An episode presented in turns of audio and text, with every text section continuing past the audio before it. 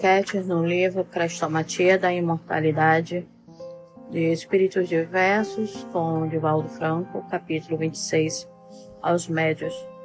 No exercício mediúnico, você encontrará dificuldades e óbices aparentemente superlativas, tentando impedir-lhe a ascensão.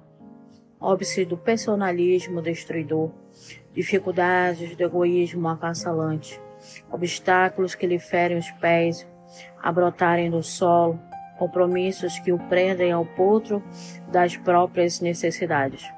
Entretanto, além desses que são habituais, você defrontará os adversários do passado, fascinando-lhe a alma com a linguagem terrível da obsessão. A princípio, mediante intuições negativas, buscarão semear dúvidas para que você não se encoraje na luta.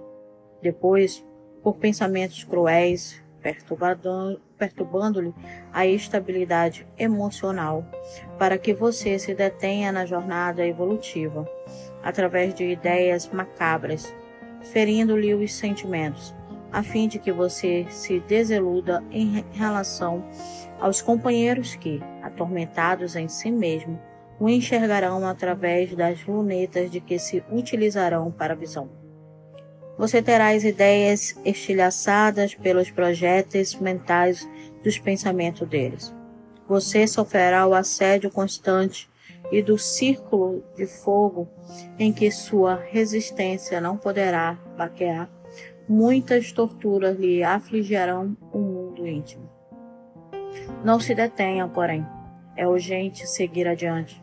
Se os obstáculos estiverem em seu imo, clareie a alma com a labareda da fé.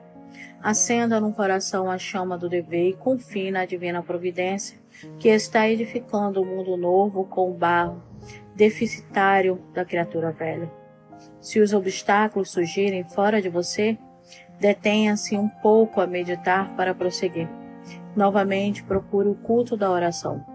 Não se agaste com os companheiros, não acione a lâmina ferinte revidando golpes recebidos. Lembre-se de que também eles são atormentados do caminho. É indispensável que você evolua para que eles evoluam com você. Se apesar de tudo você identificar nas suas dores a força poderosa dos companheiros desencarnados, procure ainda uma vez mais o santuário da prece e refugie-se em oração. Vítima de hoje, algoz de ontem. Somos todos herdeiros dos nossos erros.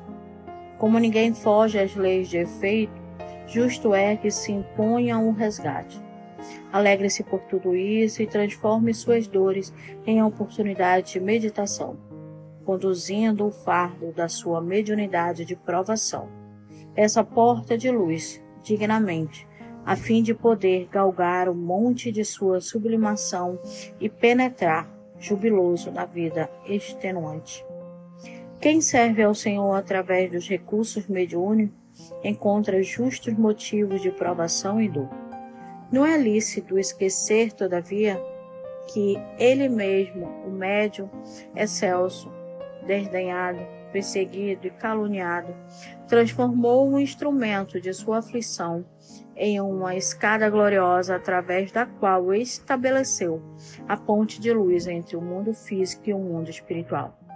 Assim, você identificará, através da senda mediúnica, as dificuldades, testando-lhe a resignação, para que assim, sem ninguém e entre todos, a sóis e na multidão, você se possa ligar realmente aos planos superiores da vida alçando voo de longo alcance em busca da liberdade plena. João Cleófas. Acho que isso aqui, essa mensagem do João Cleófas, todo médio devia ler constantemente, todo dia, parar um minuto do seu dia e ler, para que ele saiba que não existe o acaso e não existe o sofrimento apenas porque eu errei ontem mas sim porque hoje eu desejo ser melhor. E também a certeza de que ele é amparado, ele é assistido, que ele nunca está só. Ele se sente só na multidão e se sente só estando só, mas que ele possa realmente se sentir amado e amparado. Que tem algumas pessoas que estão ali, sempre o aguardando, o seu auxílio, o aguardando para lhe estender a mão. Então vamos lá, até o próximo capítulo.